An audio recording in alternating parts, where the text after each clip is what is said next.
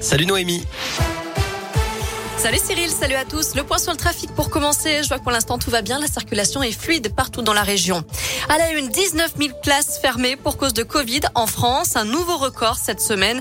Dans l'Académie de Lyon, un enseignant sur 20 est touché par le Covid. 4% des élèves ont été testés positifs, ce qui représente plus de 25 000 cas cette semaine dans le Rhône, l'Ain et la Loire.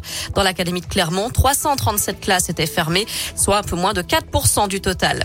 Un couple de la banlieue de Lyon mis en examen pour avoir édité un millier de faux passes sanitaires. Pour y parvenir, il avait piraté le compte d'une infirmière en Gironde. Le couple a été interpellé mardi après six mois d'enquête. L'homme a été placé en détention provisoire. La femme est sous contrôle judiciaire. Au moment de la perquisition du domicile, les gendarmes ont aussi saisi une arme de poing, 9000 euros en liquide et une vingtaine de téléphones portables. La Haute-Loire sous l'œil des caméras aujourd'hui avec ses retrouvailles orchestrées entre Valérie Pécresse et Laurent Vauquier. Après leur désaccord affiché ces dernières années, le président de la région Auvergne-Rhône-Alpes reçoit la candidate Les Républicains à la présidentielle pour jouer la carte de l'unité. Il visite la maison de santé de Dunière sur le thème de la ruralité. Ils sont attendus aussi en début d'après-midi au Puy-en-Velay, notamment à l'hôtel des Lumières et la cathédrale, avant de participer à une réunion publique salle Jeanne d'Arc aux alentours de 15 heures.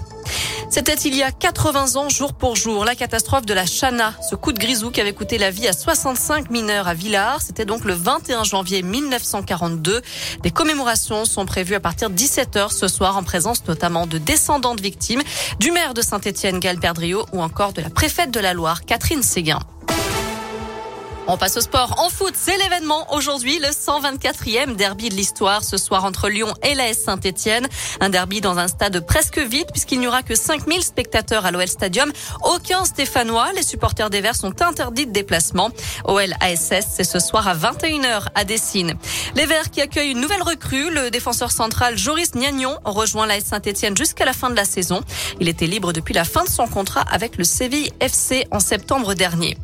En basket, gros défi pour la chorale de Rouen qui se déplacera sur le parquet de Lasvel dimanche à Villeurbanne. Coup d'envoi à 17h. Et puis demain, Saint-Chamond, toujours leader de Pro B, sera à Boulazac à 20h. Et puis du rugby à suivre avec le Challenge Cup. Le Loup accueille les Italiens du Benetton à 21h ce soir. Et puis Clermont affronte Ulster demain à 18h30. Enfin, qui sera porte-drapeau de la délégation française aux Jeux Olympiques de Pékin qui débutent dans deux semaines? Il y a cinq candidats en lice. Le duo de patineurs clermontois Gabriela Papadakis et Guillaume Cizeron. Léo Savoyard, Maurice Magnifica et Tessa Worley. Le Savoyard Kevin Roland. Le verdict est attendu mercredi prochain. Voilà pour l'essentiel de l'actu. Côté météo, cet après-midi, on reste avec de belles éclaircies. Demain matin, on va se réveiller dans la grisaille, mais rassurez-vous, les nuages seront poussés par le soleil dans l'après-midi. Et même chose normalement pour dimanche. Très bon après-midi à tous. Merci